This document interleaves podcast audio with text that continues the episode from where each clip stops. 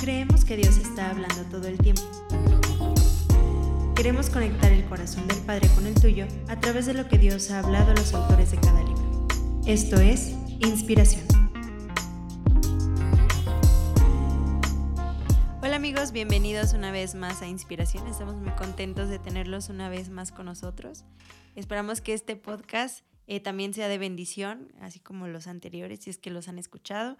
Y si no, los invitamos a que puedan escucharlos, que puedan visitar la, la página, que puedan eh, también hacernos algún comentario acerca de qué les ha estado pareciendo cada, cada podcast que hemos estado eh, compartiendo para ustedes.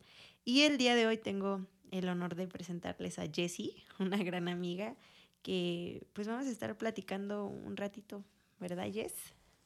Hola Mariana, Dios te bendiga. Claro que sí, estamos aquí para hablar un poquito acerca del mensaje que, Dios nos ha dado y pues bueno, muy contenta y agradecida de, estar aquí, agradecida con Dios, con cada uno de ustedes y bueno, pues vamos a empezar.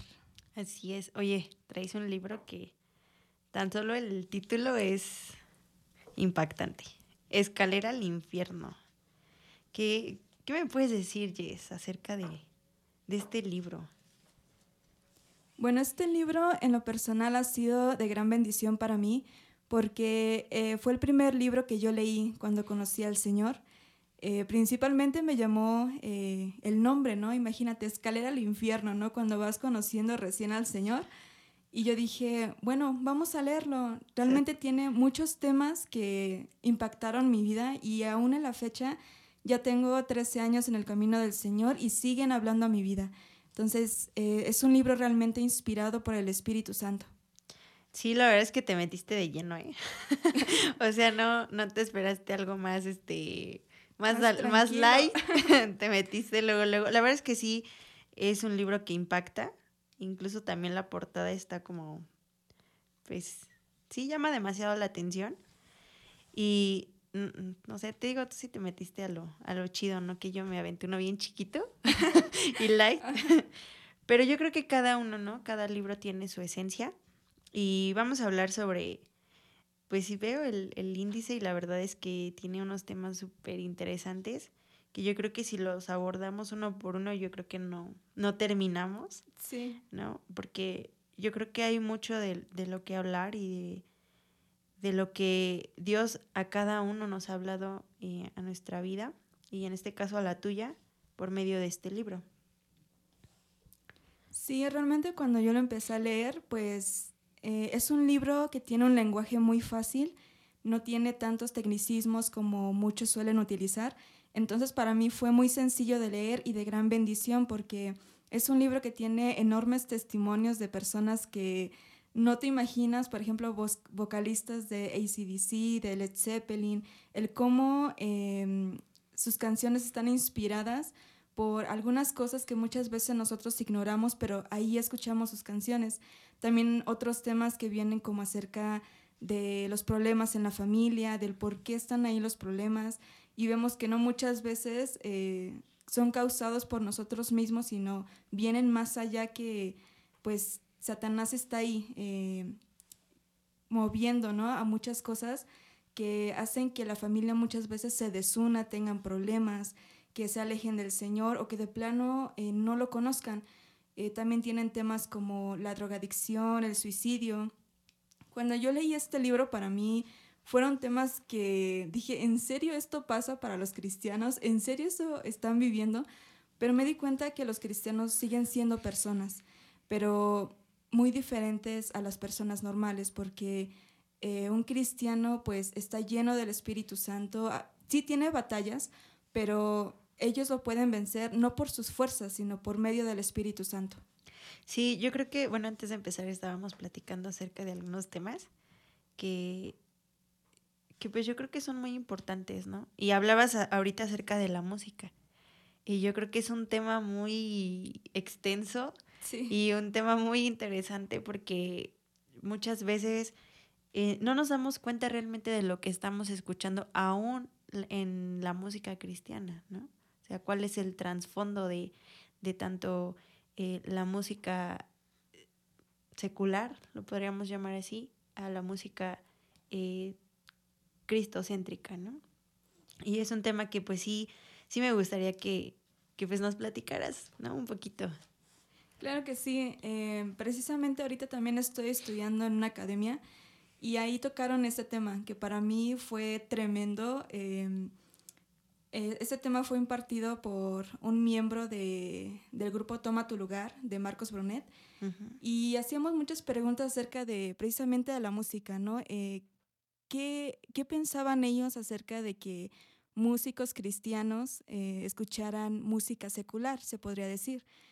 Y algo que a mí se me quedó muy grabado fue que dijo, no puedes ofrecerle a Dios fuego extraño o cosas que han sido ofrecidas a otros dioses o a otras personas, porque ahí realmente es muy delicado el que tú tomes cosas que ya fueron eh, consagradas, inspiradas, ofrecidas por otras cosas, y Dios te pide santidad, Dios te pide excelencia, Dios te pide que cuando tú le ofrezcas algo, sea sin mancha, sea exclusivamente para Él. Em, yo estoy convencida que el Espíritu Santo es, es creativo y Él no se limita. Em, sí me gustaría compartirte que estoy un poquito en contra acerca de que personas cristianas que se dicen ser consagradas para Dios y que tienen talentos y dones que han sido em, pues impartidos por medio de Dios y del Espíritu Santo, estén escuchando música secular para aprender más. Eh, yo creo que el Espíritu Santo está dispuesto a enseñarte aún lo que muchos ni siquiera han aprendido hablando musicalmente y puede sorprenderte si realmente tú le dieras la oportunidad de que Él te hablara, de que Él te inspirara a un ejercicios, canciones, letras, música que venga directamente del Espíritu Santo, porque muchas veces hay canciones que simplemente son talentosas, que simplemente agradan al oído, endulzan al oído, pero están totalmente lejos de, la palabra, de la palabra de Dios. Aún música que se considera cristiana. A mí me sorprendió mucho em, y me entristeció también cómo hay compositores y cantautores cristianos que han, compuesto muchas alabanzas que han sido de impacto para muchas iglesias, pero actualmente se han alejado de Dios. Y yo dije, Señor, ¿pero qué pasó? O sea, ellos inspiraron, ellos escribieron esas canciones. Y algo que nos decían en la academia fue que em, no porque digas Señor, Señor, quiere decir que estás haciendo su voluntad y que estás escuchando lo que viene directamente de Él sino muchas veces dejamos que nuestro talento sea el que escriba, que sea nuestra mente, nuestro corazón quien escriba, y no dejamos que la palabra, como dice la palabra de Dios, sea guardada en nuestro corazón y en nuestra mente. Entonces de ahí que el Espíritu Santo la tome e inspire letras y melodías que exalten el nombre del Señor. Pues sí, tienes mucha razón. Yo creo que sí es triste, ¿no? Ver cómo eh, muchos cantautores pues pasan por estas situaciones, ¿no? Pero algo que yo en alguna ocasión escuché era que la música tiene mucho eh, poder dentro de, del entorno en el que nos estamos moviendo, ¿no? Em, si tú estás triste, vas a escuchar música triste, ¿no? Si vas a estar feliz, pues escuchas música feliz, ¿no? Y, y me da mucha curiosidad el impacto que tiene eh, la música para con lo que tú estás sintiendo en ese momento, ¿no? Por ejemplo, yo cuando estaba más joven me gustaba mucho el rock. Hace rato mencionabas ACDC y yo era bien, bien, me gustaba mucho, ¿no? El, el, metal, algo muy, muy pesado. Pero cuando llegas a Cristo te das cuenta de todo, de todo ese mover que hay detrás de, de la música, de las canciones, hablabas de la manera en cómo eh, o a quiénes van dirigidos, porque muchas veces solamente escuchamos por escuchar, porque, porque está de moda, ¿no? Y, nos desviamos de, lo que realmente o para lo que realmente fue creado eh, la música, ¿no? la palabra dice que fuimos creados para adorar, fuimos creados para alabar a Dios. Y recordemos que Satanás es un imitador, Entonces imita todas estas cuestiones y llegan a un punto demasiado delicado que es la música, como lo que hablábamos, ¿no? Muchas veces también hablabas acerca de, del suicidio, de la depresión, de las drogas, y pues es real, ¿no? Muchos cristianos tienen una... no lo dicen, tal vez por miedo, tal vez por vergüenza, que tienen un problema en ciertas áreas de su vida. Y siento que, que eh, todo esto que viene en el libro se engloba en uno solo, ¿no? O sea, cómo es que llega a pasar estas situaciones y, la música tiende a ser una parte súper importante dentro de, estas áreas en las cuales el cristiano está padeciendo, tanto en, depresión, tanto en el área familiar, en con los amigos, que también los amigos forman parte de una influencia en el entorno en el que te mueves dentro de la escuela, tal vez dentro de la iglesia, o cuando no tienes tu identidad muy bien definida, eh, eres muy moldeable a, a, lo que las demás personas o el entorno en el que te encuentras, ¿no? Así es. Y hablabas acerca, ahorita que tocaba el tema de la familia, es un tema también un poquito pues fuerte porque estamos en una edad o entramos en una edad en la que no sabemos ni para dónde. O sea, no tenemos una identidad definida porque tal vez no hemos llegado a Cristo, porque no hemos sido liberados de, de o no nos hemos sentido más bien libres de poder eh, caminar sobre un, un solo camino, ¿no? Y nos dejamos guiar por muchas áreas. Y es algo bien, bien interesante. Yo recuerdo que cuando estaba más joven, más chiquita, no, o sea, cuando era adolescente, que todo te adolece, la adolescencia es eso, ¿no? Todo te duele, nadie te comprende, eh, o sea, por todo te quieres morir, por todo lloras, pues no hay una identidad definida, ¿no? Incluso la, la relación con los papás es muy difícil. Yo recuerdo que en esa época, entre los 15 y 18, 20 años, que fue cuando más o menos ya me di de tropezones y todo y agarré el, rumbo, yo no tenía una buena relación con mi mamá. O sea, era pelea tras pelea y porque no me entiendes y esto, ¿no? Pero después, eh, cuando ya encuentras una identidad, cuando ya tienes un poco más de conciencia de lo que es, porque lo sabes, ¿no? Sabes que está bien y que no está mal, pero ya entiendes un poco más eh, tu relación incluso con los papás cambia, ¿no? Yo ahora veo a mi mamá como mi mejor amiga y puedo llegar con toda confianza y decirle, mamá, está pasando esto, ¿no? Y me siento de esta manera. Y, y, nosotros que ya hemos podido eh, comprender esta área, poder ayudar a otros jóvenes a, a que puedan entender por medio del espíritu que pues hay un camino, ¿no? Hay una salida para todo, no es el final de, las cosas. Sí, realmente estoy totalmente de acuerdo contigo. Eh, yo estoy convencida que la identidad que nosotros debemos adoptar es la identidad de Cristo. Y eso involucra negarte a ti mismo, el renunciar totalmente a lo que tú piensas, a lo que tú sientes y adoptar el carácter y la actitud de Cristo.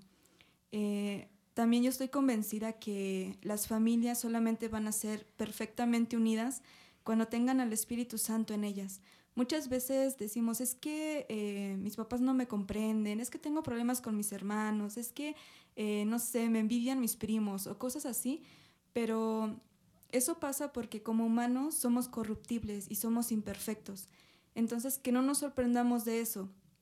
La única manera en que nosotros podemos estar unidos es por medio del Espíritu Santo. Eh, esa unidad em, lo vence todo, lo puede todo.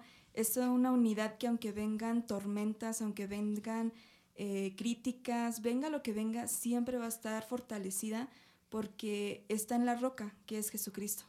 Así es. Ahorita hablabas acerca de la unidad en la familia, ¿no? Por medio del espíritu. Yo creo que es muy importante también. Sí. El, eh, el cómo eh, poder llegar a esa unidad, ¿no? Y tengo, rápido, tengo una amiga que ella es la única que es cristiana eh, dentro de su familia.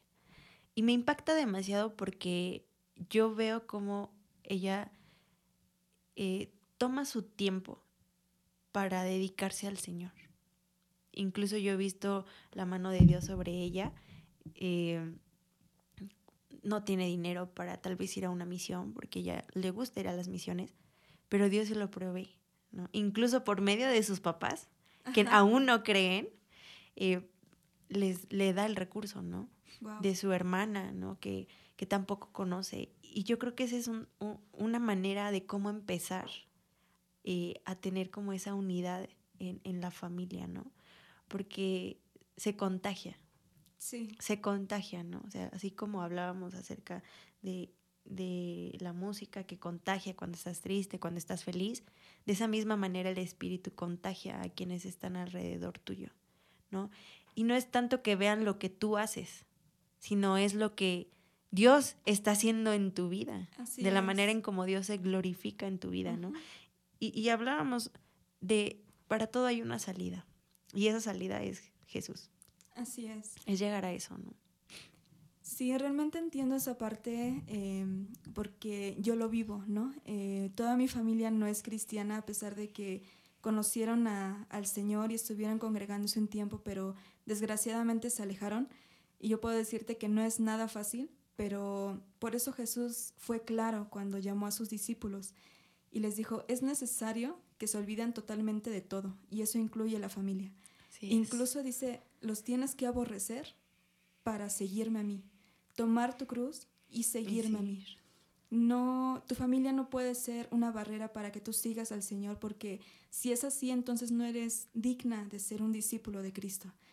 Eh, Dios nos ha llamado a ser luz y no dudo que eh, si una persona es cristiana y toda su familia no lo es, sigue siendo luz. Pero es importante que esa luz no sea ella misma, sino que sea Jesús a través de ella. Así es. Una ocasión escuché a un pastor decir eh, acerca de que somos luz, tomó el versículo y todo, ¿no? Pero algo que me llamaba mucho la atención era eso, era que dijo, eh, tú eres luz y en el momento en el que tú dejas de compartir quién es Jesús, tu luz, tú dejas de, ser luz, o sea, empiezas a estar en tinieblas, porque ya no, ya no proclamas quién es Jesús, ya no estás... Eh, tomando esa dirección, que esa identidad que Él ya te había dado. ¿no? Te estás apartando, te estás alejando, estás dejando de, de, tomar lo que, lo que acabas de decir em, en serio, ¿no? ¿Quién es realmente Jesús en, en, esta vida? Y yo creo que sí es bien importante, ¿no? Todos los días, ser luz todos los días, eh, tener en mente que nuestra luz es Jesús que nuestro propósito es venir a esta tierra, porque no somos de este mundo, la palabra lo dice, eh, no somos de este mundo, pero estamos para este mundo, ¿no? Para dar las buenas nuevas de quién es Jesús y de que la gente que aún nuestra familia que yo creo que es lo más complicado, ¿no? Porque vas y, predicas y otras personas te escuchan y, aceptan quién es Jesús, pero muchas veces como que nos enfocamos o nos clavamos demasiado en, nuestra familia.